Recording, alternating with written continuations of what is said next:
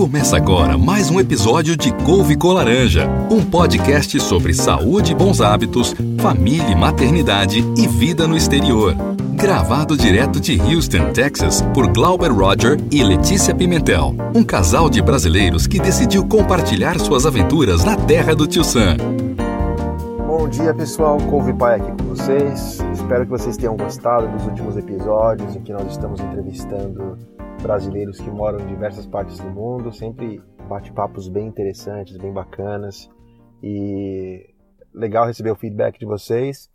E o mais legal ainda vai ser se a gente receber mais sugestões. Vocês querem que a gente entreviste pessoas de quais lugares do mundo? Tem brasileiros em todos os continentes. Aliás, se vocês já olharam lá no nosso site, tem o um mapa dos brasileiros, blogueiros, youtubers no exterior.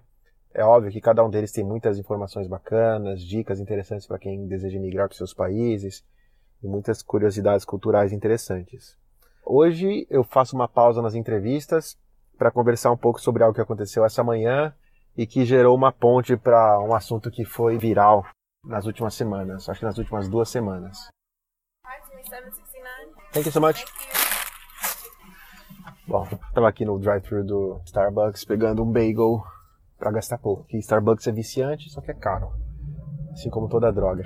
Não, na verdade tem droga que é barata, né? Mas eu tava gastando muito dinheiro aqui no Starbucks, então agora eu preparo meu Power Juice em casa e venho aqui só para pegar um bagel que custa 2 dólares, dois e pouquinho. Bom, então o que aconteceu hoje cedo? É, eu, agora são 8 e meia da manhã.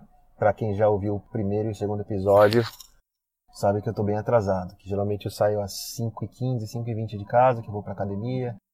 Mas hoje eu tava cansado, sexta-feira aqui, então eu falei, vou estender um pouco o meu descanso. E acabou que a Cove Baby acordou e eu fiquei brincando um pouco com ela e atrasei um pouquinho mais. Quando eu falei, não, agora é o horário limite para eu chegar na, no horário no trabalho, sem me atrasar, eu preciso sair. Aí dei tchau para todo mundo, pego as coisas, a bolsa, a marmitinha para hora do almoço e falta pegar a chave do carro. E onde é que está a chave do carro? Procuro aqui, procuro ali. Couve mãe começa a ajudar também e nada da chave do carro aparecer. Uh, ficamos um que uns cinco minutos procurando a chave do carro. Aí eu falei, ah, deve estar tá lá no carro, né? Que fica estacionado na frente da nossa casa. E eu olhei ali, procurei, não achei. Voltei para dentro de casa, fiquei mais uns cinco minutos procurando e nada. Como é que pode? Eu, eu lembro de ter colocado a chave no bolso. Tem que estar tá aqui em algum lugar eu vou voltar lá pro carro. Que a primeira vez que eu fui olhar no carro, eu olhei só no. olhei só no. do lado do, do, do motorista. E falei, vou dar uma volta no carro. Conferi as portas fechadas do lado do motorista. Quando fui ao lado do passageiro, tava a chave pendurada na porta da frente do passageiro e o carro bonitinho, intocado. Eu comecei a rir, peguei a chave, voltei para casa, contei para Kobe Mãe o que tinha acontecido. E a primeira coisa que eu falei para ela foi God bless America. Porque realmente, assim, é, é lógico que criminalidade existe em qualquer lugar do mundo, aqui também existe, a gente sempre ouve notícia de coisas que acontecem.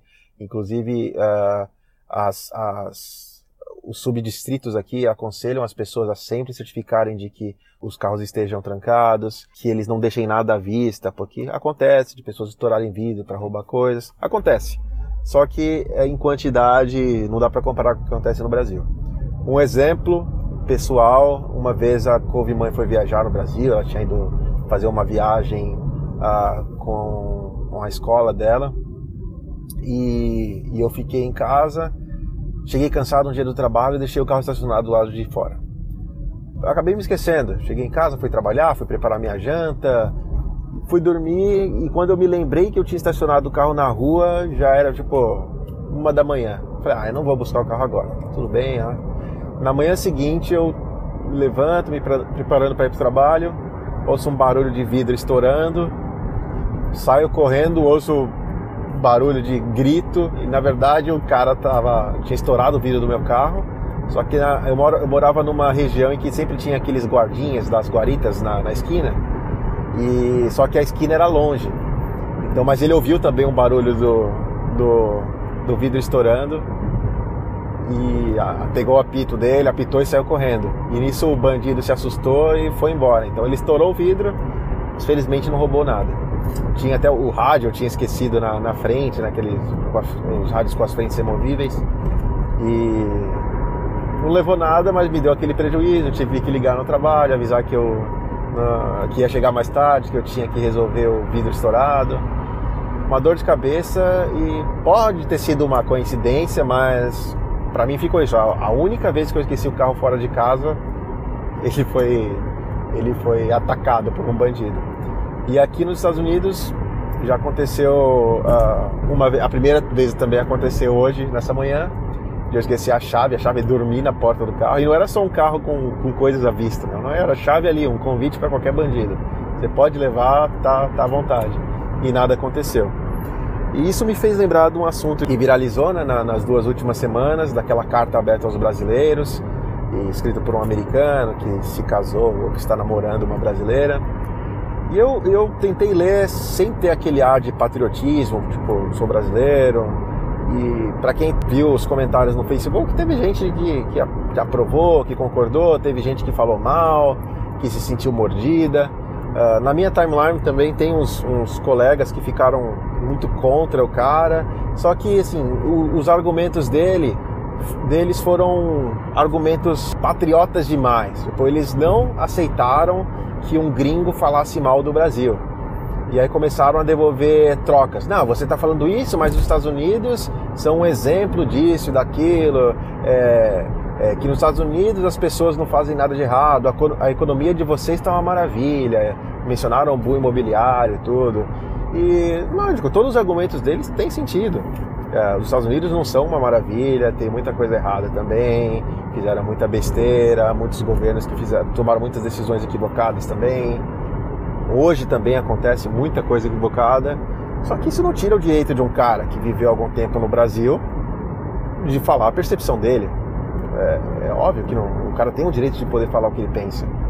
Então, se a argumentação foi que você falou algo que é errado, por exemplo, eu vi uma argumentação que faz todo sentido. Ele falou: é, não, esse cara aqui é, é um gringo que analisa o Brasil ou ele é um Nostradamus que decretou que nos próximos 5 ou 10 anos não, nada vai mudar.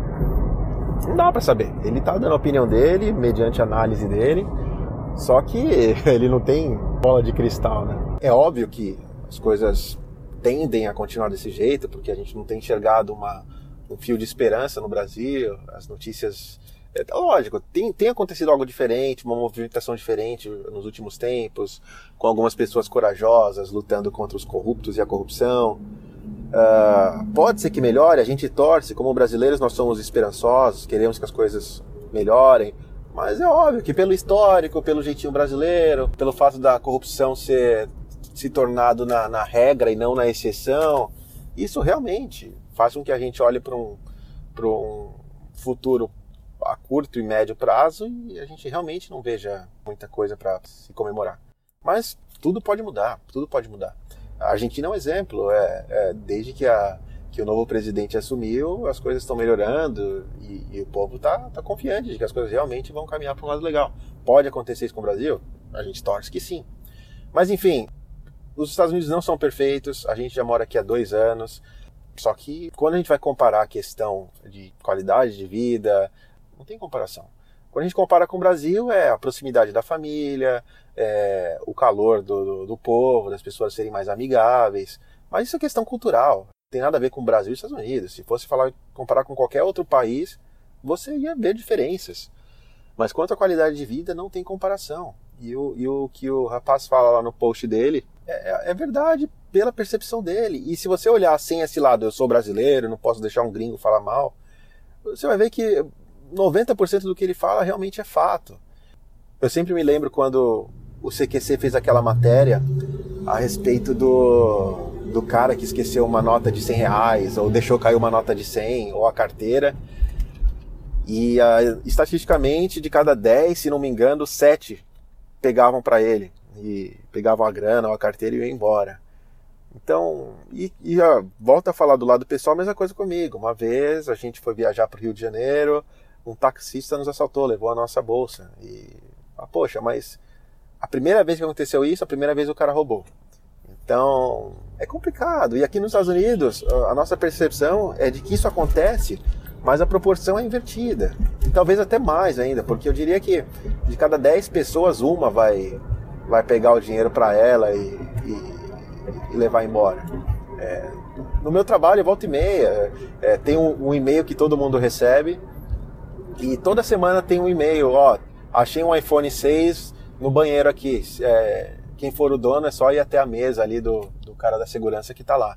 No Brasil, se eu esquecer um iPhone da empresa, já era. Ele, você vai encontrá-lo lá na Santa Ifigênia para uh, é, o cara vendendo com sem ter esquecido de apagar até seus dados, ter foto sua lá no celular que está à venda.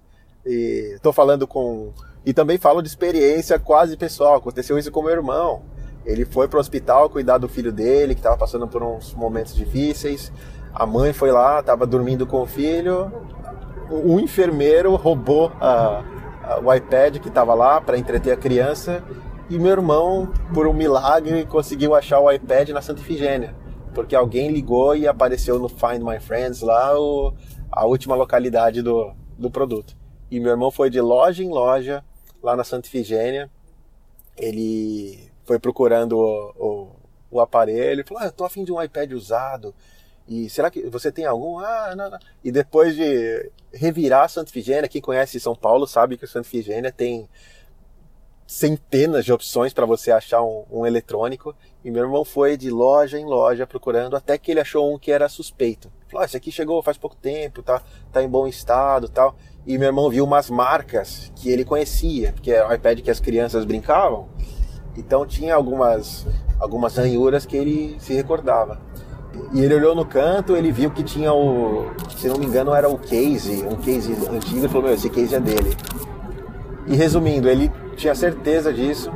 Aí no momento ele pegou o telefone, ligou para um, um amigo que era policial, foi até a, a, o departamento, o distrito policial, e a polícia foi lá e depois de apertar um pouco os caras, eles assumiram que, tinha, que era sido é, objeto de furto mesmo. Então, foi um milagre ele ter recuperado. É, é, é uma agulha no, no palheiro isso. Mas também, a primeira vez que foi para o hospital para ficar internado, acontece isso. Então, o que ele falou eu concordo. É, por mais que haja um ponto ou dois ali que você fala, não, o cara exagerou, ele falar que o, o, o ponto turístico era só uma pedra, isso daí é besteira. Não, é, ele não precisava ter falado uh, algo que ele achou e ele tem todo o direito de achar que ele esperava mais de uma praia. Mas as pessoas também não devem chiar tanto com isso.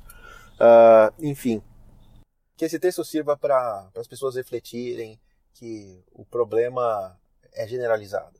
A gente costuma culpar o governo. Eu, pessoalmente, acho que, a, que a, o exemplo tem que vir de cima. Eu acho que o cara acha que é o contrário, tem que vir de baixo. Comece com cada pessoa, ter a reflexão e, e decidir que pode mudar o Brasil eu acho que isso é impossível para o Brasil. As pessoas não vão ter essa reflexão porque nem todo mundo tem essa capacidade de, de, pensar no outro.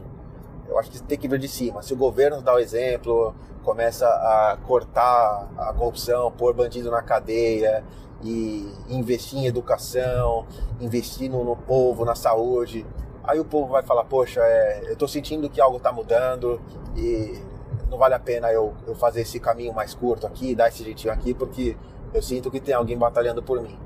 Lógico que isso é o sonho de todo brasileiro, como que tem o pé no chão, sabe que isso é, é meio utópico. A gente tem esperança, espera que isso aconteça, mas infelizmente a gente não enxerga num futuro breve. Enfim, isso era o que eu tinha para falar hoje. Não quero causar nenhuma polêmica com tudo isso. Não estou defendendo bandeira dos Estados Unidos. Uh, não estou defendendo nem o cara. Só estou falando que assim o Brasil tem problemas e não é a gente falar uh, que gringo não pode falar mal do Brasil. Eu acho que pode. Qualquer um pode falar o que quiser. E o cara viveu aqui, ele compartilhou a experiência dele e a reflexão dele é essa. Ele falou: brasileiros, não adianta vocês ficarem culpando todo mundo. Vocês têm que mudar. E é verdade, é um fato. E, essa foi só a reflexão de um brasileiro que há dois anos tem saudade do seu país, que sente falta dos seus parentes, dos seus amigos, de, mas que está muito feliz morando nos Estados Unidos, porque se sente mais seguro aqui, uh, consegue prover mais para sua família, consegue ter uma qualidade de vida bem melhor, dedicar mais parte do seu tempo para sua família, que isso era algo que eu sentia muita falta no Brasil. muitas horas dos meus dias uh, perdidos no trânsito e com estresses desnecessários. Então, hoje eu agradeço por estar aqui. Se eu for voltar um dia, eu vou voltar com uma bagagem gigante de aprendizado, de saber valorizar realmente o que importa. Eu sei que hoje eu não tenho como comparar a qualidade que eu tinha no Brasil e a qualidade de vida que eu tenho aqui hoje. E eu já mencionei no último episódio que eu falei, antes de a gente começar com as entrevistas, que a minha situação financeira no Brasil era melhor do que aqui. Então, isso demonstra ainda que o que importa é a qualidade de vida. Eu, eu abri mão de receber um, o salário que eu recebia no Brasil para ter uma qualidade de vida melhor aqui e prover melhor para minha família. Espero que vocês tenham gostado desse bate-papo. É, me desculpem se eu, se eu polemizei em algum momento, não foi minha intenção, era só para mostrar um ponto de vista de algo que tem acontecido aqui, nessa questão de segurança. Fiquem ligados que na semana que vem tem mais papo, uh, provavelmente alguma entrevista nova. Lembre-se, qualquer sugestão que vocês tiverem, é só enviar uma mensagem para gente, é só clicar lá no link de contato no nosso site, couvecolaranja.com. Fiquem com Deus, um abraço e até a próxima! Obrigado por ouvir mais um episódio de Couve com Laranja. Não se esqueça de compartilhar com seus amigos, assinar a newsletter, curtir a página no Facebook e deixar o seu review no iTunes. Até a próxima!